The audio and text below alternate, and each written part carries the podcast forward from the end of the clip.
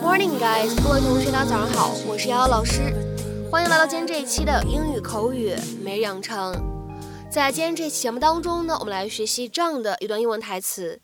那么它的话呢依旧是来自于摩登家庭的第三季第四集。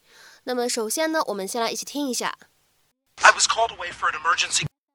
I was called away for an emergency 别人有急事喊我去帮忙。I was called away for an emergency. I was called away for an emergency. 那么在今天这段英文台词当中呢，我们需要注意的发音技巧呢，有下面的这样的几处。首先的话呢，called away 放在一起的话呢，可以做一个连读，咱们呢可以读成是 called away，called away，called away。 再往后面看末尾的位置，for an emergency，这样的三个单词呢放在一起，你其实可以做两处连读。如果觉得两处连读不太好处理呢，你也可以读一处连读，都 OK。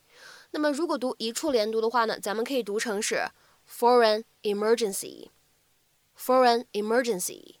那么如果带两个连读，咱们怎么读呢？可以读成是 foreign emergency for an emergency，for an emergency，for an emergency，for an emergency。哎，你可以这样去读。Hey, I'm gonna kill you when I find you, silly dog. Why don't you come back, Stella? I have a theory. You can. Thank you for helping me. Oh, it's my pleasure. Stella! Stella!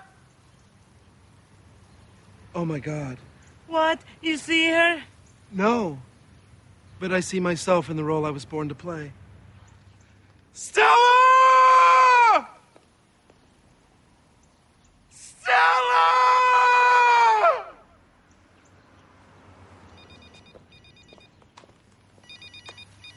Hello?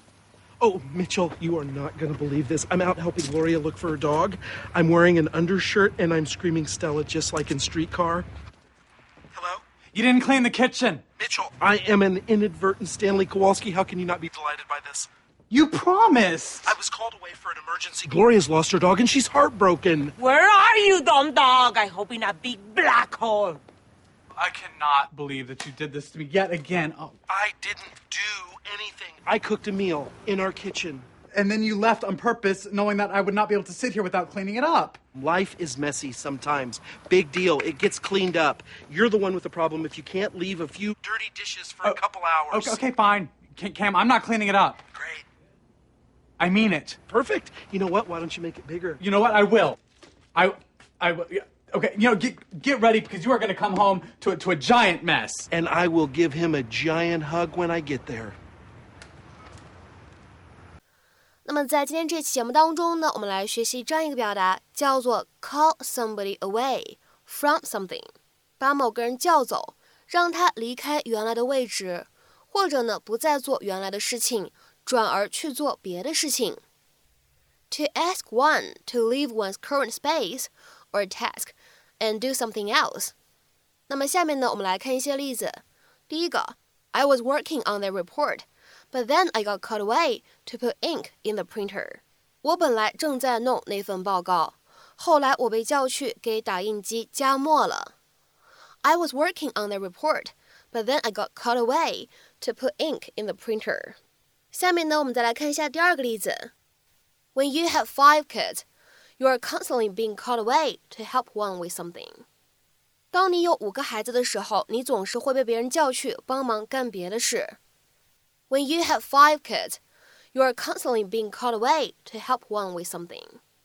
下面呢，我们来看一下这样一个例子：Don't call him away while he's in the middle of cleaning out the garage, or it'll never get done.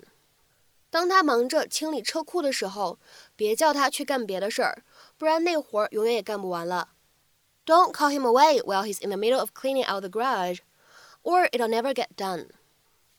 再比如说呢，我们来看下面这样一个例子。The boss called Kathy away from her office. 老板把 Kathy 从她办公室叫走了。The boss called Kathy away from her office. 再比如说呢，我们来看下面这样一个例子 ：The principal called away the teacher from the classroom. 校长把那位老师从教室叫走了。 The principal called away the teacher from the classroom。再比如说呢，我们来看最后一个例子。